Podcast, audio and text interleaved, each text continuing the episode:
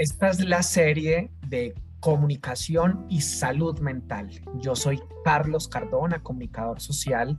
y quiero decirte que estás en el segundo episodio de esta miniserie. Y esta miniserie la estoy compartiendo con una profesional de la psicología, una mujer que tiene una amplia experiencia en el tema de la salud mental. Ella es Elisa Krat y yo quiero pedirle el favor a Elisa que se presente y que nos cuente de quién se trata. Carlos y a todos eh, nuestros oyentes, mi nombre es Elisa Krat, yo soy psicóloga clínica, magíster en psicología y salud mental, con una amplia pasión y trayectoria en el abordaje de la salud mental individual y colectiva. Eh, y por supuesto la investigación, que es algo que me apasiona, en búsqueda justamente de respuestas y de soluciones para nuestras comunidades. Este segundo episodio de esta miniserie sobre comunicación y salud mental lo hemos denominado lo que todo comunicador, periodista y medio de comunicación debe saber sobre salud mental. Y acá probablemente los colegas que escuchan este podcast deben estarse cuestionando porque bajo ninguna circunstancia, o al menos lo que yo conozco, en las academias y en las escuelas de comunicación y de periodismo del continente americano no conozco un enfoque en concreto donde nos hablen cómo abordar específicamente el tema de la salud mental, porque probablemente el tema ha sido tan reciente, entre comillas, que no se tienen elementos, pero estamos acá específicamente conversando frente a este tema y hoy quiero invitarlos a los periodistas, a los comunicadores, a los medios de comunicación para que esta conversación que hoy estamos teniendo, Elisa y yo, se pueda amplificar y pueda ser como una provocación para que el tema se siga trabajando. Elisa, ¿por qué no fuimos formados para el tema de la salud mental? Acabas de tocar un problema epistemológico profundo, profundo y a nivel mundial. Y es que en las ciencias pues tenemos un tema muy importante y es que lo complejo lo dividimos por disciplinas, por enfoques y así dimos lugar a diferentes profesiones para estudiar al mismo ser humano y sus problemas. Eh, lamentablemente, dividir los problemas, dividir las dimensiones de lo humano, dividir las ciencias, trajo consigo que nos alejáramos de ciertos temas que son transversales, entre ellos, por ejemplo, los temas de salud mental, que impacta todos los temas disciplinares, pero se especializan unos más que otros. Y acabas de nombrar algo muy importante y es parece ser que este tema es o muy reciente o apenas lo estamos divulgando más o le pusimos más atención. Muchos se han, han, atrevido a decir que por la llegada de la pandemia por COVID-19, se dio un despertar hacia la salud mental porque sabíamos que luego de esta pandemia vendría otra y eran las enfermedades mentales y el suicidio. De hecho, así se nombra a nivel mundial y se están dando todas las medidas eh, por ahora que se están desplegando a nivel de nuestros países para poder atender el tema. Y por eso estamos creando justamente este espacio, porque ya los medios dicen tenemos un rol activo, no solamente en la información y educación en salud, que es quizás el único momento en la formación eh, de la profesión, tanto en el periodismo, la comunicación social, el diseño y la publicidad, donde se habla de los temas de salud mental, solamente a modo de información y educación en salud. Pero cuando vamos a profundizar en lo que implica la enfermedad mental, hablar de esquizofrenia, hablar de depresión, hablar de trastorno por consumo de sustancias, suicidio, ahí nos quedamos cortos y cometemos con mucha frecuencia errores involuntarios, pero igual debemos formarnos para esto en la forma en la que nombramos, al punto que generamos estigmatización que es una barrera muy importante que tenemos que empezar a derrumbar para poder atender la salud mental y que las personas se sientan tranquilas en nombrar que tienen, pero también porque hemos informado mal acerca de estos temas o de manera imprecisa. A lo sumo, mm, nos unimos con algún colega profesional para tener un poquito de contexto, pero el papel de los medios es fundamental en la educación en salud mental y sobre todo en reducir el estigma de nombrar que se padece una enfermedad mental. Y frente a esto, Elisa, porque lo, que se trata específicamente este, esta miniserie para que hagamos pedagogía, pero también para que podamos aprender específicamente de los conceptos que tiene la salud mental y que podamos tomarlos eh, de manera humilde y empezar a trabajarlos, porque tal vez si sabemos conceptualizar los temas desde la comunicación, pero cuando conceptualizamos y no tenemos claro el contexto, que probablemente es lo que ocurre en muchas ocasiones, podemos saber de qué se trata, pero no leemos el contexto o no tenemos esa visión holística desde la comunicación para entender qué es lo que está ocurriendo en el mundo de una persona y cogemos y tajantemente damos una información. Probablemente estamos cometiendo un grave error desde la comunicación porque ese tipo de imprecisiones pueden jugar en contra de muchas personas. Entonces, Elisa, aquí sí te voy a pedir el favor que desde, desde tu conocimiento profesional nos ilustres específicamente sobre algunos conceptos que debemos tener medianamente claro los comunicadores, los periodistas, los medios de comunicación, los líderes, aquellas personas que están frente a las cámaras y los micrófonos. Clave, hablar de salud mental o enfermedad mental no es lo mismo. Entonces encontramos que muchas veces durante el mes de la salud mental, que es en el mes de octubre, hablamos de las personas se enfermaron de su salud mental, es muy frecuente y creo que lo vamos a hacer muy consciente a partir también de este momento, nombrar, y ahí hay, completamente dos términos diferentes. Cuando hablamos de salud mental estamos hablando de manera holística, de manera integral del cuidado del cuerpo, del cuidado del alma, del cuidado del psiquismo, del cuidado de lo espiritual, de nuestras relaciones sociales, de nuestra relación laboral, es decir, la conexión que tengo como ser humano con otros seres humanos y conmigo. Pero también hablamos de enfermedad mental específicamente y así hay que nombrarla sin temor. Las enfermedades mentales tienen una base orgánica importante, pero también son el resultado de nuestras relaciones o nuestras interacciones sociales y las enfermedades mentales más comunes que sufre nuestra humanidad eh, son depresión, ansiedad, bipolaridad, esquizofrenia y trastorno por consumo de sustancias. Hay más enfermedades derivadas de estas, sin embargo estas son las más comunes, así que vale la pena estudiar un poquito más de qué se tratan cada una de ellas y sobre todo dar en clave que son tratables, que podemos tener calidad de vida a pesar de tener una enfermedad mental y podemos potencializar, así como en cualquier otra enfermedad, los recursos del sistema de salud, los recursos espirituales, familiares, comunitarios, para llevar una vida normal a pesar de tener una enfermedad mental. También es fundamental moderar el lenguaje, sobre todo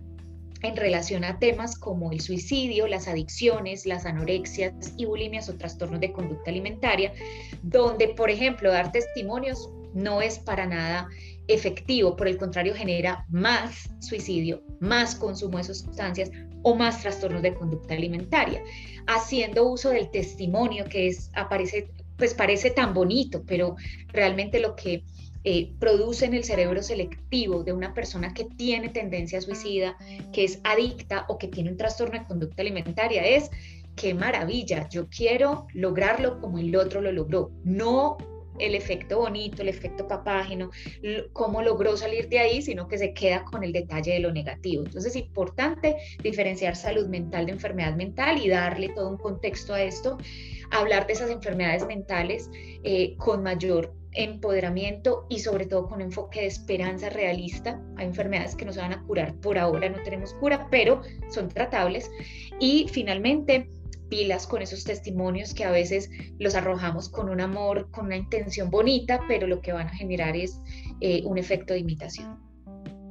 Allí, allí yo quiero concentrarme un poco en esto porque tal vez el ejercicio de la comunicación es generar contraste eh, reconocer la fuente, tener el testimonio, poder corroborar el concepto con la práctica. ¿Cómo hacerlo de una manera que se pueda seguir haciendo el ejercicio de comunicar, pero que no se contribuya por desconocimiento a que se tenga este efecto de repetición o que se esté incentivando eh, por, por presentar un testimonio X, Y o Z frente a algún caso de salud mental. Encontramos dos posturas históricas de los medios de comunicación en un esfuerzo por hacerlo lo mejor posible y es uno, no nombrar. Y no nombrar no arregla el problema. Por el contrario, genera sospecha, genera malestar, porque si sí está pasando, no lo están nombrando como cualquier otra problemática que tengamos de salud pública. Eh, no nombrar para no hacer daño o nombrar de manera desparpajada, desprevenida, sin estilo, sin cuidar la forma y sin saber el impacto. Yo creo que a esto la solución es el conocimiento, la articulación con los expertos, la investigación que ya nos demuestra que sí, efectivamente, Carlos, informar mal ciertos temas como suicidio, adicciones, eh, trastornos de conducta alimentaria generan eh, el efecto contrario que es imitación y repetición. Pero sobre todo, informar qué, informar factores protectores, salidas o soluciones terapéuticas que tengamos a la mano o al alcance. Y sabe una cosa, fomentar los estilos más naturales que tenemos de relación, que es a lo que tenemos que volver, a la comunicación. antes de que pasemos allí, ¿qué es esto de los factores protectores? porque tal vez hemos escuchado el, concepto, pero ¿qué es un factor protector? Es esa relación que yo tengo con lo que me rodea y es una relación que contribuye a mi bienestar, a mi tranquilidad, a afrontar mejor las situaciones que me ocurren. Por ejemplo, la familia es un factor protector para algunos porque le provee seguridad, tranquilidad, eh, acogida emocional pero hay familias que son factor de riesgo. Por eso hay que identificar eh, en qué casos podría ser la familia un factor protector. Por eso va dependiendo de la relación del sujeto con eso. El trabajo, eh, el hacer actividad física, comer bien, si lo pudiéramos resumir, esos estilos de vida saludable que la Organización Mundial de la Salud nos regala en sus manuales internacionales y que desde hace más de 30 años venimos trabajando a nivel mundial. Entonces, fomentar esos factores protectores va a ser fundamental, más allá de la historia de aquella persona que vive o experimenta ciertas enfermedades. Hablar de exclusión, de la importancia de incluir a las personas a pesar de su enfermedad mental, suele ser muy positivo y muy ganador en todos los temas de salud mental y sobre todo reconocer qué hay en el territorio que fomente la salud mental para divulgarlo. Entonces podemos hablar de estas problemáticas que tenemos, pero demos la solución, cuando, o por lo menos caminos para que las personas busquen ayuda. Si presentamos las dos, créanme que ese contraste del, que usted está hablando podría llegar a ser mucho más efectivo que eh, contar testimonios desgarradores donde probablemente el público vulnerable se va a quedar fijado en el método con el que se suicidó el otro, la, eh, la sustancia psicoactiva con la que logra el efecto eh, deseado o cómo logró llegar a un bajo peso hasta casi morir, ¿cierto? Evitar la narración de los hechos en concreto y promover sin duda los hábitos que permitan eh, que se pueda desarrollar de una mejor manera los entornos protectores. Así es. Esa es la idea. Vamos, vamos entonces concluyendo este segundo este segundo episodio de esta serie que hemos titulado Comunicación y Salud Mental, porque queremos hacer una contribución efectiva para que los medios de comunicación, los líderes, los periodistas, los influyentes tengan herramientas claras a la hora de comunicar, porque de una u otra forma nos hemos visto inmersos en situaciones de salud mental que tenemos que comunicar y debemos encontrar el mejor camino y que más,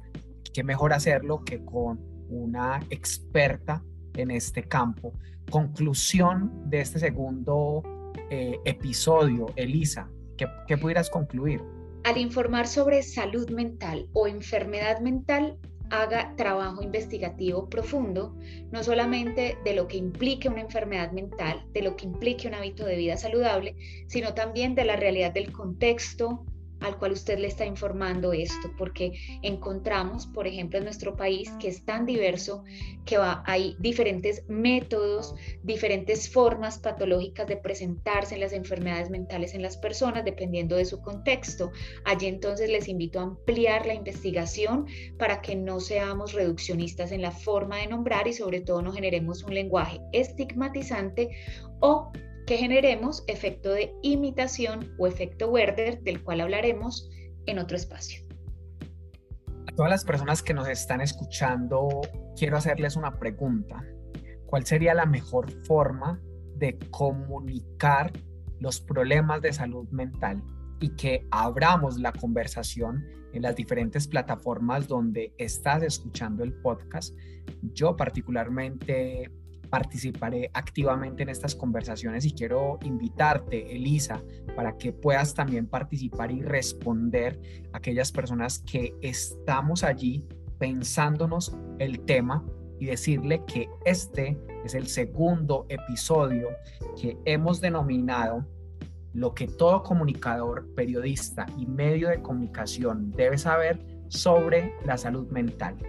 Los saludamos desde Colombia, Estamos originando desde Colombia este podcast y hacerles a ustedes la invitación de que vamos a terminar esta miniserie con el siguiente episodio. Si a ti te ha parecido importante escuchar este contenido, quiero invitarte a que lo compartas con, con algún periodista, comunicador, líder que le pueda interesar cómo informarse de una manera diferente acerca de este tema de la salud mental.